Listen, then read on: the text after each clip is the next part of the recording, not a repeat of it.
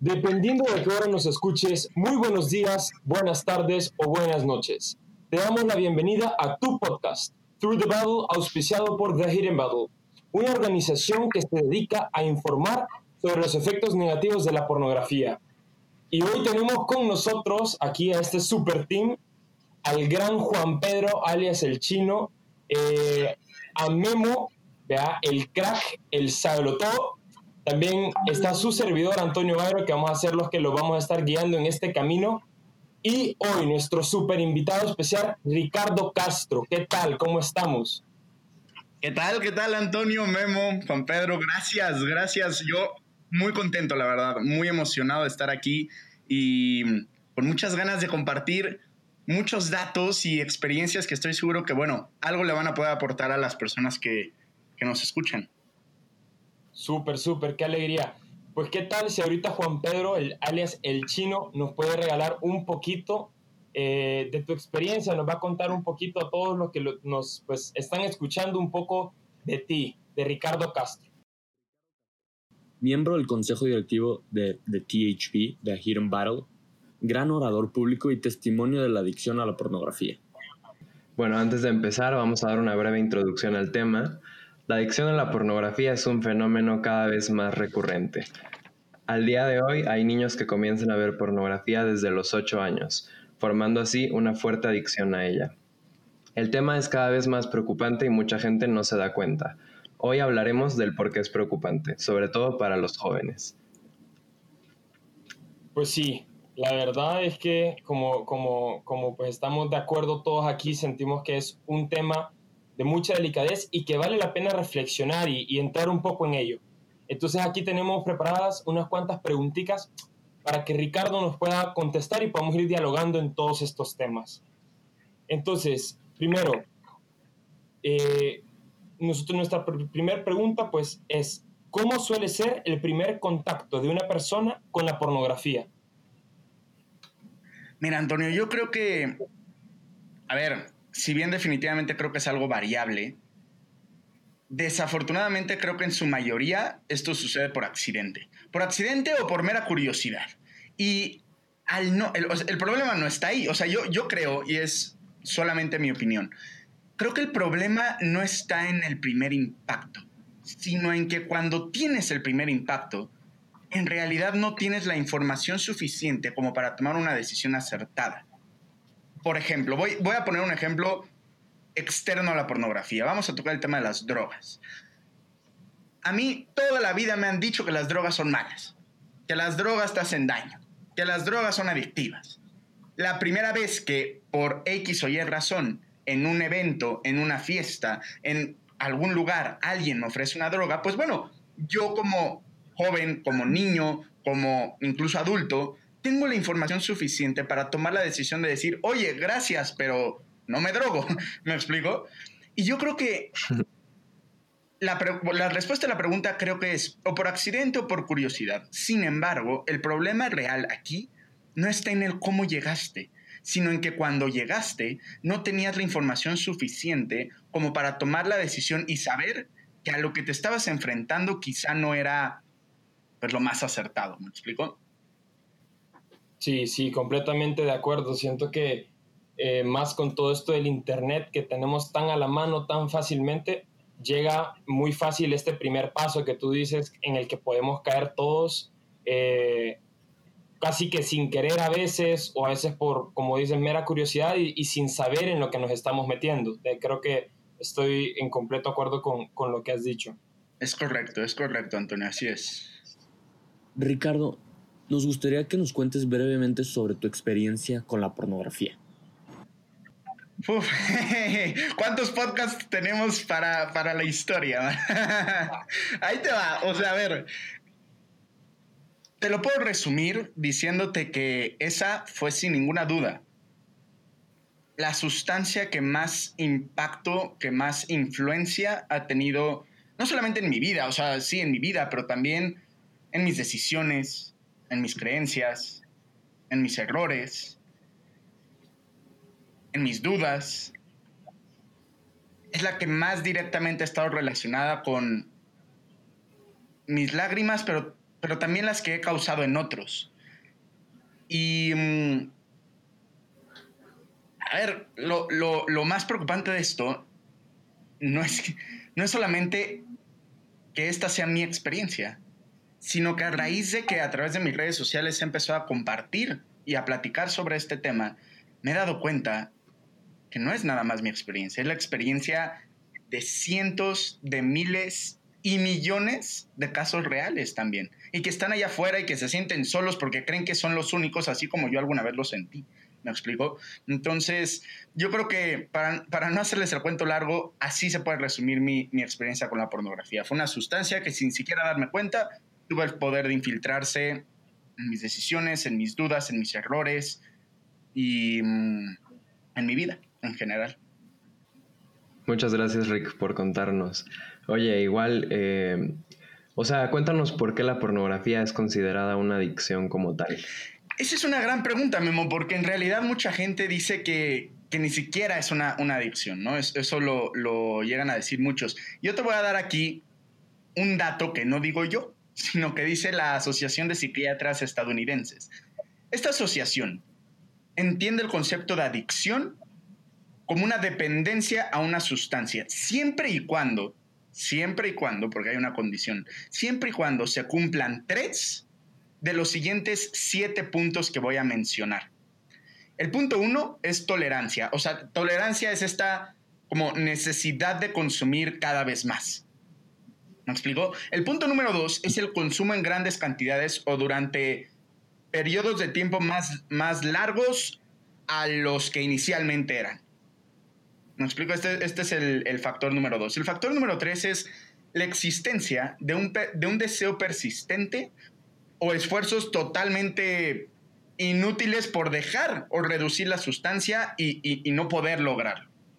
¿Me explico? Ese es el punto número tres. El punto número cuatro es el empleo exagerado, exagerado de, del tiempo en actividades relacionadas con la obtención de la sustancia o con el consumo de la misma. ¿Okay? El punto número cinco, y este es muy importante y creo que un poquito más adelante también lo vamos a platicar, pero es el abandono o reducción de actividades importantes en tu vida, ya sea de carácter social, de carácter profesional, de lo que tú quieras, por el uso de la sustancia. Y punto número, punto número, mm, ya no sé ni en, cuál, voy, pero bueno, el siguiente punto creo que es el 7, es el consumo continuado de la sustancia a pesar de conocer que la, que la sustancia te afecta. Por ejemplo, el cigarro. En el cigarro, ahí en la cajetilla, sale, te estás matando. Y de todos modos te lo fumas. A pesar de saber que te estás matando. Entonces, esos son siete factores con los que tú podrías definir si una persona es o no adicta a una sustancia y si una sustancia es o no adictiva. Yo les puedo decir con toda claridad y con toda honestidad que si solamente tienes que tener 3 de 7 para que algo sea considerado una adicción, bueno, yo presencié los siete cuando consumía esta sustancia. Entonces, si solo tienes que tener 3 de 7, y no solo yo, reitero, yo hablo desde mi experiencia, pero a raíz de que he compartido esto, he descubierto que son cientos, miles y millones de personas que igualmente se identifican con esto, ¿me explico? Entonces, creo que esto contesta la pregunta. Tienes que tener 3 de estos 7 según la Asociación de Psiquiatras Estadounidenses para que algo se considere una adicción y personalmente viví los siete de siete y de los siete les podría contar una anécdota muy específica que por supuesto por tiempo no las voy a contar, pero sí, yo creo que eso contesta, contesta la pregunta de por qué es considerada una adicción o por qué podría eh, serlo. Perfecta respuesta, creo que más completa no pudo haber estado. Y todo eso es lo que sucede cuando estamos eh, durante la experiencia, pero igual hay un sentimiento eh, como malo que queda después, cuando ya terminamos de usar la pornografía. ¿Cómo puede este sentimiento afectar a los jóvenes en su día a día?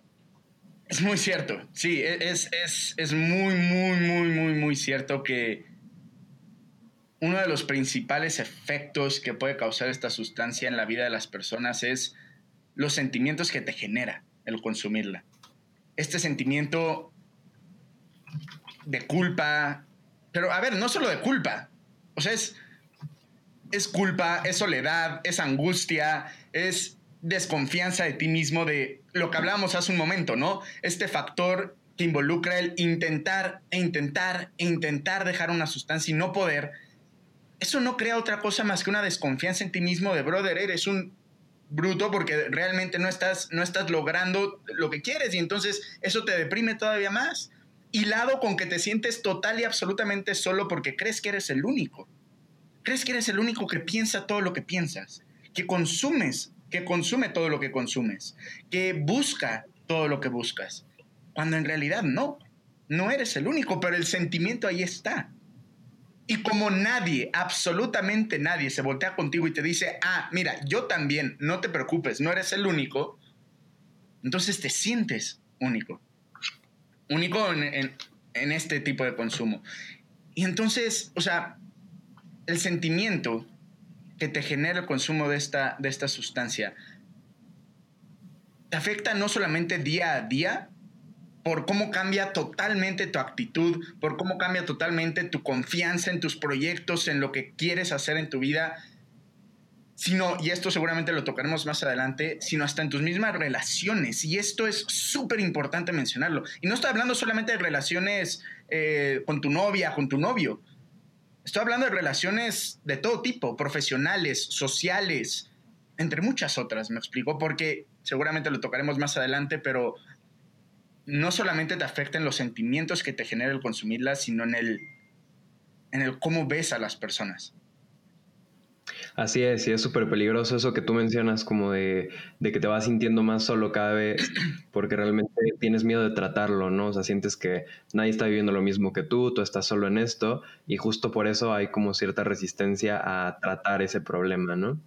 Es correcto, tal cual, tal cual como lo mencionaste, Memo. Continúo diciéndote lo que, complementando un poco lo que te estaba diciendo. Lo, lo preocupante de esto está también en que ni siquiera te das cuenta. O sea, que todo es muy paulatino. A veces, a veces no, esto varía, depende de cada persona, pero muchas veces es tan, tan discreto ese crecimiento del sentimiento que te genera el consumirlo, que ni cuenta te das. O sea, llega un punto en donde empiezas a sexualizar a todas las personas, y, pero, pero ni cuenta te diste en qué momento llegaste ahí. ¿Me explico? Entonces, por supuesto que eso aumenta muchísimo el sentimiento que te genera el consumirlo. Cada vez te sientes más solo y ni siquiera te das cuenta que te estás sintiendo solo. Cada vez te sientes más culpable y ni siquiera te das cuenta que te estás sintiendo culpable. ¿Me explico? Creo que eso complementa bien la, la última pregunta. Rick, bien se sabe que una adicción no se hace de la noche a la mañana. Pero la adicción a la pornografía, ¿cómo va progresando? Ahí te va. Yo creo que son dos etapas. Está la etapa de cuando conoces la sustancia a que se convierte en una adicción y el crecimiento y progreso de la misma adicción. ¿Correcto? Empezamos por el primero. Tú empiezas, como lo platicamos un poquito antes, conociendo, teniendo este primer impacto con la sustancia. Este primer impacto puede ser por accidente, puede ser por curiosidad, puede ser, puede ser porque así lo decidiste y lo buscaste, puede ser por diferentes, diferentes cosas. Una vez que tú empiezas este consumo, este consumo que empieza siendo un consumo, llamémosle controlado, termina convirtiéndose en un mal hábito. Este mal hábito, conforme lo, lo, sigues llevando a cabo, conforme más repetitivo sea para tu cerebro algo, pues bueno, ese mal hábito se va arraigando más. Me explico a tus costumbres diarias. Y este mal hábito termina por convertirse en una adicción. Ahora, el problema no está ahí. Ojalá el problema estuviera en que, bueno, ya te volviste adicto, ni modo. No, sino que aquí apenas está empezando el caminito. Como en cualquier otra adicción, como en cualquier otra droga no sé, voy a poner un ejemplo, yo no le sé tanto al tema de las drogas, pero sí al tema de las adicciones. Y por ejemplo, si tú empiezas fumando marihuana, llega un punto en donde el porrito de marihuana que te fumaste, pues ya no es suficiente. Pues fumas un poquito más. Va a llegar un punto en tu consumo de drogas en donde la marihuana ya no va a ser suficiente y vas a terminar en, no sé, en el crack. ¿Me explico? Ahora, así como en cualquier otra adicción, hay niveles en las adicciones sexuales también los hay. Y se los voy a platicar. El nivel número uno es adicción a formas de lujura solitarias, ¿no? Donde entra lo que estamos hablando ahorita, pornografía, masturbación, entre otras cosas, que no, es lo mismo, no es lo mismo una cosa que otra. Una es una adicción a la pornografía y otra es otra adicción a la masturbación. Son dos cosas diferentes que normalmente se, se, pues se ven juntas, ¿no? Pero ese es el nivel número uno. Ojalá fuera el 5, pero son cinco niveles. El nivel número dos es adicción a diversos modos de contacto sexual sin necesidad de pagar por ellos. Adicción a tener relaciones sexuales, adicción a conversaciones eróticas, adicción a chateo con fines sexuales, entre otras cosas que van un poquito más arriba de la pornografía y un poquito más arriba de la masturbación en forma solitaria. El punto número 3, el nivel número 3, es la adicción al sexo pagado, donde entra la prostitución, donde entran pues diferentes líneas telefónicas de paga calientes, entre, entre varias otras cosas. El nivel número 4 es adicción a comportamientos homosexuales, sexualmente homosexuales. Y aquí, bueno, se pueden enumerar también diferentes cosas. Y el nivel número 5 es la adicción a comportamientos parafílicos. Estos ya son casos severos. Estos ya, ya, o sea, ya para este punto pues pasaste por lo menos por dos de los anteriores. No necesariamente, y esto es importante mencionarlo, no necesariamente para llegar al 5 tuviste que pasar por el 1, 2, 3, 4. ¿Me explico? Depende de cada persona. Hay personas que son adictas a ciertos comportamientos parafílicos y no necesariamente son homosexuales. ¿Me explico? Entre otras eh, variaciones que puede tener, pero contestando tu pregunta de cómo va progresando esta adicción, pues bueno, empiezas conociendo la sustancia, se convierte en un mal hábito, este mal hábito se arraiga terminándose en una, convirtiéndose en una adicción, y esta adicción tiene diferentes cinco niveles, ¿correcto? Que van estos cinco que ya numeré, que reitero, pueden ir variando entre persona y persona. El resumen de todo lo que les acabo de decir es que un cerebro intoxicado con pornografía no se excita con el desnudo, se excita con la innovación. Pues perfecto, muchísimas gracias Rick. Digo, la verdad es algo, un tema, digo, si principalmente este tema es delicado, creo que el saber cómo uno progresa para pues darse cuenta a tiempo y tratarse o conseguir ayuda, ¿no? Claro, eso es muy importante. Conocer esta información es muy importante porque entonces, entonces sabes en dónde estás parado. ¿Me explico? O sea, a ver, no necesariamente si consumes pornografía eres adicto. No, no, la neta es que no, no necesariamente pero, pero sí puedes llegar a hacerlo. Y, y eso no, no, no, no está a debate, ¿me explico? Pero también el hacer un autoconocimiento real, honesto, ya sabes, de, de, de ti mismo y decir, ok, de estos cinco niveles, o de esta etapa de proceso para llegar a hacer una adicción, ¿en dónde estoy? ¿Me explico? Para también con base en eso empieces a poder tomar decisiones mucho más acertadas sobre qué vas a hacer al respecto.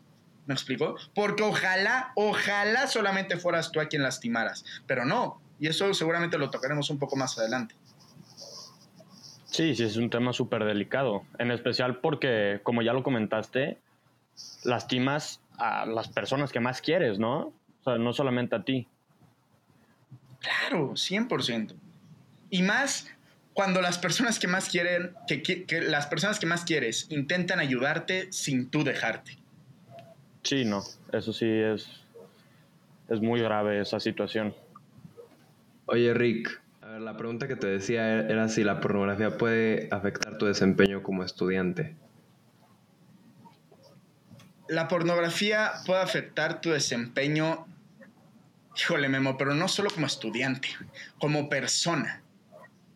Como persona, como amigo, como esposo, como esposa, como estudiante, por supuesto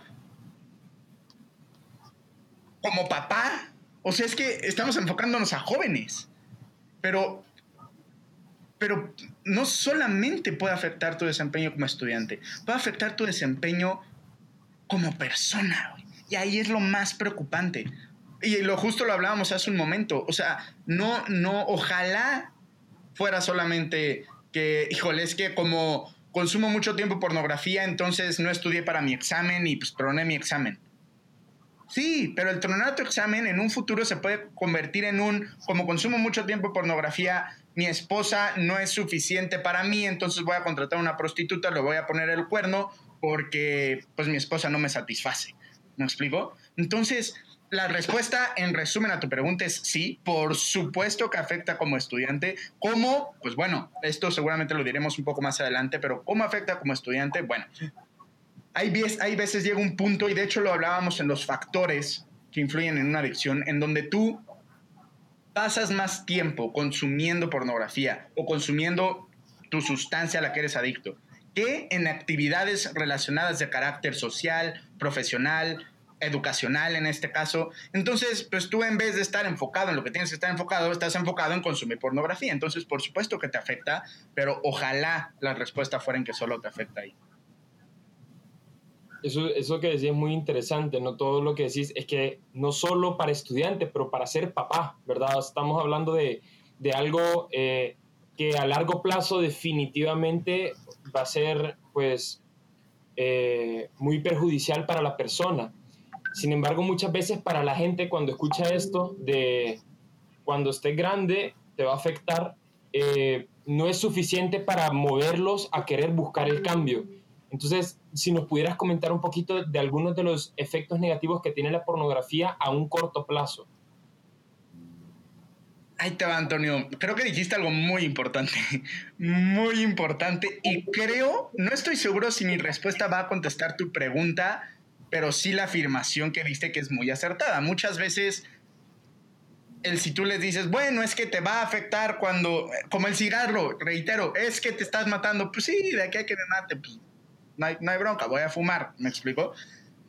Coincido, a ver, los efectos a corto plazo creo que son, son, son muy claros y es cuando empiezas a sentir todo esto de lo que ya hablamos, ¿no? Todos los sentimientos que te genera, todas las sensaciones físicas que también te genera, esta, esta desconfianza que tienes de ti mismo para poder entablar una nueva relación o entablar una nueva amistad o eh, sacar un nuevo proyecto, me explico, pero, pero creo que va más allá. Es mucho más profundo y por eso te voy a poner el ejemplo, porque creo que eso contesta la pregunta, pero no ejemplifica lo profundo que es el entender que realmente te haces daño, no solo a corto, sino a largo plazo, el entender que no solamente te haces daño a ti, sino que también le haces daño a los demás. Les voy a poner un ejemplo. Para los que estén escuchando, lo voy a intentar describir lo mejor que pueda.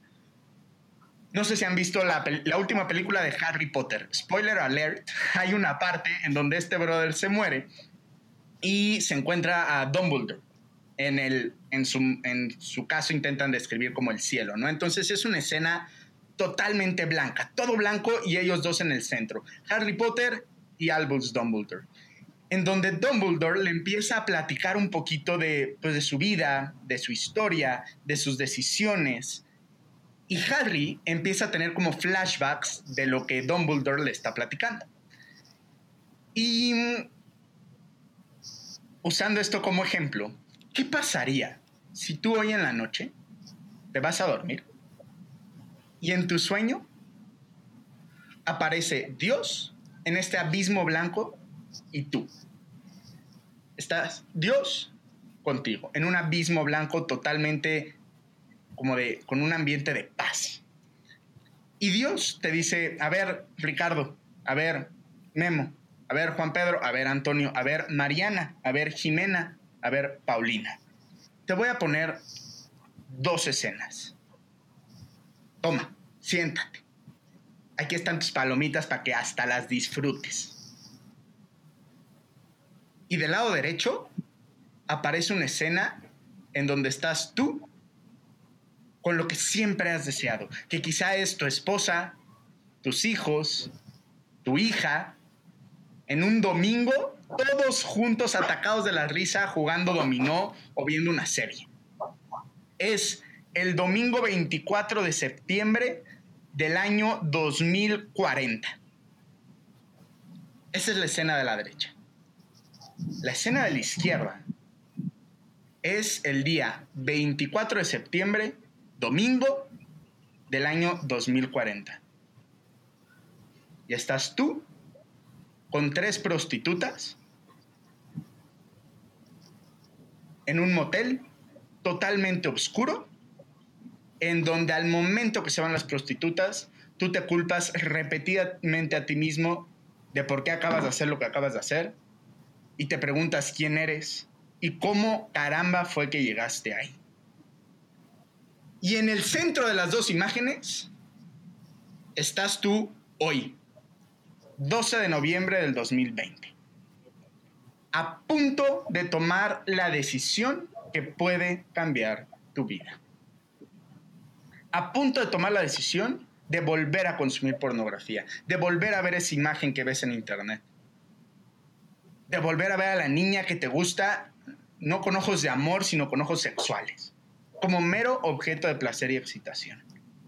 Cada vez que tú tomas la decisión de volver a consumir ese contenido, la imagen de la derecha con tu familia se va, se va, se va, se va haciendo más, más sutil, se va difuminando. La de la izquierda empieza a tomar más color. Y viceversa. Cada vez que tomas la decisión de no consumir eso, la imagen de la izquierda va desapareciendo y la de tu familia se va, se va haciendo más viva. Y lo mismo pasa con el cigarro, con el alcohol, con lo que ustedes quieran. Quizás si fumas, del lado derecho estás con tu familia, pero del lado izquierdo también estás con tu familia. La diferencia es que del lado izquierdo estás en el hospital porque te estás muriendo de cáncer, brother, y del lado derecho estás con tu familia disfrutando, jugando fútbol con tus hijos porque tomaste la decisión de dejar de fumar a los 20 años, porque, porque entendiste que sí te estabas matando. Porque entendiste que lo que estás consumiendo realmente te afecta, no solo a corto, sino también a largo plazo. Realmente le vas a causar lágrimas a tus hijos, a tu esposa, a tu novia, a tu novio, a tus papás y a tus amigos. Entonces, creo que esto contesta a tu pregunta, no solamente a corto plazo, sino también cómo puede llegar a afectarte en general y cómo las decisiones que tomas hoy realmente pueden afectarte a largo plazo. No, pues la verdad es que cada palabra que dices es totalmente cierta y sale de tu boca con una razón impresionante. Pero, ¿por qué es tan difícil salirte de este hábito? No solamente esta adicción a la pornografía, sino simplemente a una adicción en general. O sea, ¿qué causa en tu cerebro, en tu persona, en tu, en tu alma inclusive el, el no poder salir de esta adicción? Ahí te va. Aquí podemos hablar temas eh, psicológicos, científicos, en donde entra el tema de la dopamina y esta necesidad, lo que hablamos hace un momento, de, necesitar cada vez más. Lo voy a intentar describir de forma, de forma muy sencilla. Y también para la gente que nos está escuchando, lo voy a intentar describir de forma muy sencilla. Tú tienes un agujerito súper chiquito, del tamaño de una, una argolla, ¿no? de, un, de un anillo eso es lo que comúnmente, y lo voy, a, lo voy a describir como lo más simple posible, es mucho más complejo que esto, pero para entenderlo.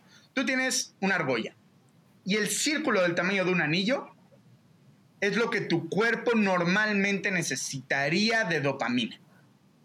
Cuando tú fumas, cuando tú te drogas, cuando tú consumes pornografía, la cantidad de dopamina que genera tu cerebro no es la del, la del tamaño de un anillo, es la del tamaño de una taza. Y después, conforme más veces lo consumes, la taza se convierte en un plato. Y el plato se convierte en una cubeta. Y la cubeta se convierte en etcétera, etcétera, etcétera. Entonces, psicológica y científicamente hablando, biológicamente hablando es la palabra correcta. Biológicamente hablando, cada vez necesitas más por la dopamina que te genera. Pero no nada más está ahí, sino también, vámonos al tema un poco más psicológico. Es una realidad que te gusta. No es como que lo sufres. Yo no veo a mis amigos fumando y diciendo, híjole, es que no sabes cómo sufro fumar. Ya sabes, no, me explico. Les gusta fumar, les gusta el cigarro personas que toman, pues no es como que le odian estar borrachos, les encanta el sentimiento de estar borrachos. Entonces, es, todavía, es lo que lo hace todavía más difícil. Lo que lo hace todavía más difícil es que no es algo que directamente sientes que te duele y que te está lastimando. Al contrario, es algo que estás disfrutando. Entonces eso, hilado con toda la parte biológica y científica, es lo que lo hace todavía más difícil. ¿Me explico? Sí, claro. Em, oye, Rick, ¿y qué le dirías a, uno, a una chava que piensa que, la que tiene la pornografía completamente controlada, pero en realidad la pornografía es la que la está controlando a él o a ella? Híjole, Memo, es que sabes cuál es el problema. Que el paso uno para superar un problema es aceptar que existe uno. ¿Me explico? La tienes controlada. ¡Qué fregón! ¡Felicidades! De verdad, qué chingón. Pero aguas, porque yo también creí que la tenía controlada. Y yo sí terminé contratando a una prostituta. Yo sí terminé abusando de alguien. Yo sí terminé casi en la cárcel. ¿Me explicó? Creyendo que la tenía controlada. Entonces, la tienes controlada. ¡Qué chingón, brother! Felicidades. Nada más, quédate atento. Porque quizá quien te tiene controlada es la sustancia, no tú. Claro. Pues sí, en, efecto, creo que siempre el primer paso es aceptar el, error, ya sea en una adicción o en cualquier otra situación, siempre es aceptar que existe un problema, ¿no? 100%. Y em, igual queríamos saber qué piensas sobre las afirmaciones de que la pornografía es un método de educación sexual. es que es, es, hasta risa me daban. O sea, ay, por el amor. A ver, a ver. Te voy a regalar unos datos fuertes. Para quien sea de, oídos delicados, es buen momento para apagar el podcast eh, o para bajarle el volumen. Cabe mencionar también algo importante, y esto lo debí de haber dicho al principio, pero si alguien está escuchando este podcast con alguien menor a 15, 16 años, este es buen momento para que le baje tantito el volumen y ahorita en 20 segunditos le vuelve a subir, 40. Eh, eh, te voy a regalar unos datos. Antes de los 16 años, 83% de los niños que consumen pornografía, y, esto contesta tu pregunta, 83% de los niños que consumen pornografía ya han visto contenido que involucra orgías. 38% contenido que involucra actos de esclavitud y casi 20% contenido que involucra violaciones. Estamos hablando de niños de 16 años, brother.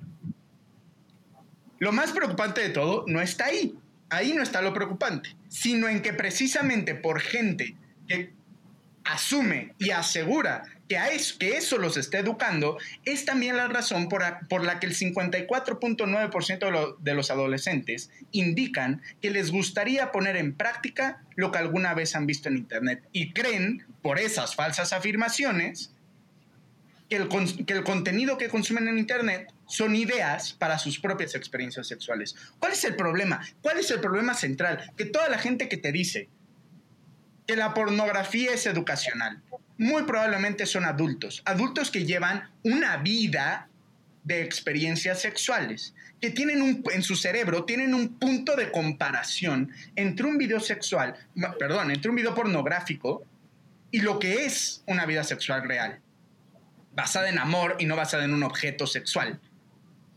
Son dos escenarios 100% diferentes. Que un adulto, que no estoy diciendo que al adulto no le afecte, por supuesto que le afecta, pero ahorita estamos hablando de jóvenes y niños. Es un, es, es, es, es un escenario totalmente diferente. Que un adulto que tiene un punto de comparación en su cabeza sobre lo que es y lo que ve, a que un niño de 11 años, como lo mencionabas al inicio, hay niños de 8 años, 8 años, o sea, Brother, piensa en tus sobrinos, piensa en tus hermanos, piensa en tus primos. Ocho años eres un niño, no, no le has dado pero ni la mano a una niña. Bueno, todavía ni te interesa darle la mano a la niña para empezar pronto. Ponle a ese niño que no tiene cual ningún tipo de, de nada en su cabeza. Contenido que involucra orgías contenido que involucra actos de esclavitud, contenido que involucra violaciones, que en muchos casos son reales para acabarla de chingar. ¿Me explico? Ahí es donde está el problema. Entonces, a ver, si alguien afirma eso y acaba de escuchar esto y sigue creyendo que ver pornografía es un tema educacional, por el amor de Dios que me escriba en Instagram para que me explique por qué. ¿Me explicó? O sea, a ver, y para acabarla de fregar, el 95% de la pornografía muestra algún grado de violencia. Y considerando que el 47.4% de estos jóvenes ya han llevado una de esas escenas a la práctica, considerando que el 55% casi de los adolescentes les gustaría ponerlo en la práctica, ahora entendemos por qué el FBI aseguró que más del 80% de los delitos sexuales imitan videos pornográficos. De hecho, hay una entrevista de Ted Bundy, uno de los asesinos seriales más sonados de Estados Unidos, en donde él dice dos cosas. Uno, cómo la pornografía fue factor clave para inspirarse para cometer los actos que cometió. Y dos, cómo todos y cada uno de los violadores y todos y cada una de las personas que se parecían a él y que él había conocido en prisión tenían una sola cosa en común y todos eran adictos a la pornografía. Entonces, por el amor de Dios, que no me vengan a decir que eso es educacional. Ojo, sí, datos, datos muy duros, datos muy fuertes, pero datos claros. Y creo que es importante que todos pues, reflexionemos en esto, porque estamos viviendo en una sociedad que ignora todos estos, estos hechos y, y pues llega gente que realmente piensa, que realmente está convencida que es un medio educacional. Y creo que no se pudo haber reflejado de mejor manera que no lo es, que es todo lo contrario. Eh, pues ya, ya casi para ir terminando, qué triste decir esto, pero sí, ya casi que para ir terminando, por último, la última pregunta que te queremos hacer es, eh, ¿qué le puedes recomendar hacer a un joven que está lidiando con esta adicción a la pornografía hoy? Lo primero que te quiero decir, a ti que estás escuchando esto, o a ti que estás viendo esto, y que te identificaste con parte, o mucho, o poco de lo que dije, y en el fondo quizá, a pesar de lo que dice el mundo, a pesar de, todos tus amigos que te dicen que es normal, a pesar de todos tus amigos que te dicen que, que, que lo sigas haciendo, si tú en el fondo realmente quieres empezar a hacer algo al respecto, lo primero que te quiero decir es no estás solo. Es no eres el único. Es no, no estás enfermo.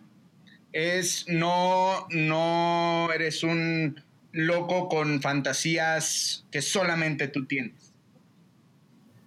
Lo primero que te quiero decir es eso, no estás solo. Lo segundo que te quiero decir es si se puede. Duele, ¿eh? Duele y cuesta un chingo de trabajo. Duele. Porque es enfrentarte a ti mismo. Es hacer un autoconocimiento profundo e intentar entender por qué empezaste a consumir lo que hoy consumes y que se terminó convirtiendo en una adicción. El punto número tres que te quiero decir es, se vale pedir ayuda. También cuesta, también duele, también está bien difícil, pero se vale pedir ayuda. Lo que no se vale es seguir viviendo en una máscara de falsa perfección, cuando en realidad esa vulnerabilidad que estás escondiendo es, irónicamente, la que seguramente te va a ayudar a enfrentarte y a seguir avanzando.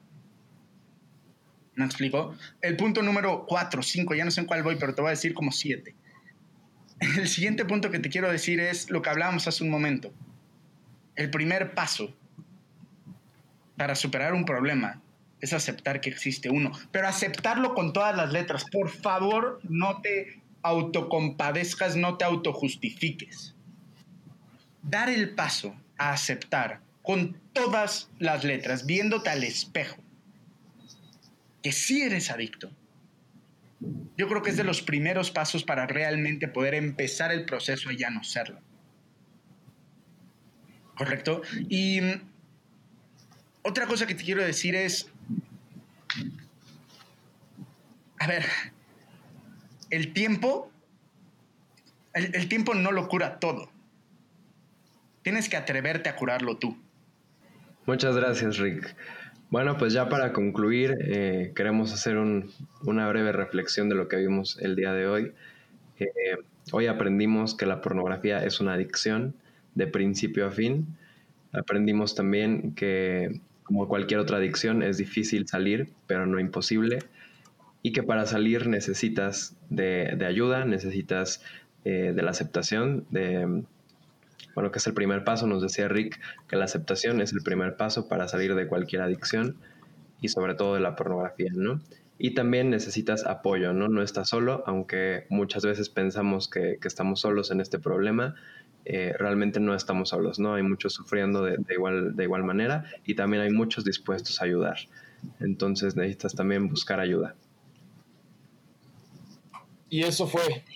Ahí está nuestro, nuestro primer podcast de, de este, tu podcast, Through the Battle. Quisiéramos agradecer a Ricardo, qué crack, qué impresionante todo lo que nos ayudaste a reflexionar hoy, abrir los ojos en tantos eh, diferentes aspectos de este tema que está tan presente en el mundo hoy. Entonces, de verdad te quisiéramos agradecer em, por tu tiempo, por todo, de verdad que por todo. No sé si quisieras dar una última palabra así como para despedirte aquí de este podcast Through the Battle. No, hombre, gracias a ustedes. Gracias a ustedes. Lo, lo, lo, aprecio mucho, lo valoro mucho. La verdad es que justo platicaba con Memo y con el equipo de, de THB lo padre que es poder usar tu historia para que trascienda. ¿no? Y yo creo que, yo, yo así lo llamo, ¿no? Haz que tu historia trascienda, haz que tus errores tus lágrimas, pero principalmente las que has causado en otros, trasciendan de forma positiva. Y yo creo que nunca es tarde para lograr eso. Nunca es tarde para enfrentarte a ti mismo, nunca es tarde para intentar dejar una adicción, nunca es tarde para pedir un perdón o para, o para aceptar una disculpa, ¿no? Yo creo que eso, cada uno de esos pasos que seguramente tenemos en nuestra mente y que no nos hemos atrevido a, a dar el paso a, a llevar a cabo, son también cosas que suman a la adicción que tenemos, ¿no? O a la adicción que alguien podría tener. Así que, pues sí, reitero diciendo lo que, lo que dije hace un momento, el tiempo no lo cura todo, tienes que tener los pantalones para, también, para, para intentar curarlo tú, ¿no? Así que, pues no están solos, se vale pedir ayuda. Si alguien tiene alguna duda, si alguien tiene algún comentario, si alguien escuchó esto y le sirvió o, o quizá no le sirvió y no está de acuerdo, me explico, a ver, hay muchas herramientas, hay muchas personas que estamos interesadas en hablar de esto, empezando por THV, todo su equipo, que es fenomenal, la verdad es que es puro crack. igualmente yo, mis redes sociales son Ricardo Castro-O, y ahí también escríbanme cualquier cosa, cualquier duda, cualquier inquietud, y yo encantado de la vida, personalmente leo todos y cada uno de los mensajes que me llegan. A veces tardo un poquito en contestar, pero pues sí, escríbanme lo que necesiten. Gracias otra vez por la invitación y, pues ánimo, vamos a darle porque, porque no, no estamos solos y vale, vale la pena, vale la pena chingarle. Pues muchísimas gracias, ya está, ya lo escucharon, eh, vayan, denle follow, eh, que de verdad que vale la pena. Y eso fue, este fue nuestro primer podcast, Through the Battle. Eh, no se olviden conectarse a nuestro siguiente episodio, esto solo va empezando y pues aquí estaremos con ustedes para traerles muchísimo más en el tema. Eh, muchas gracias a todos y nos vemos la próxima.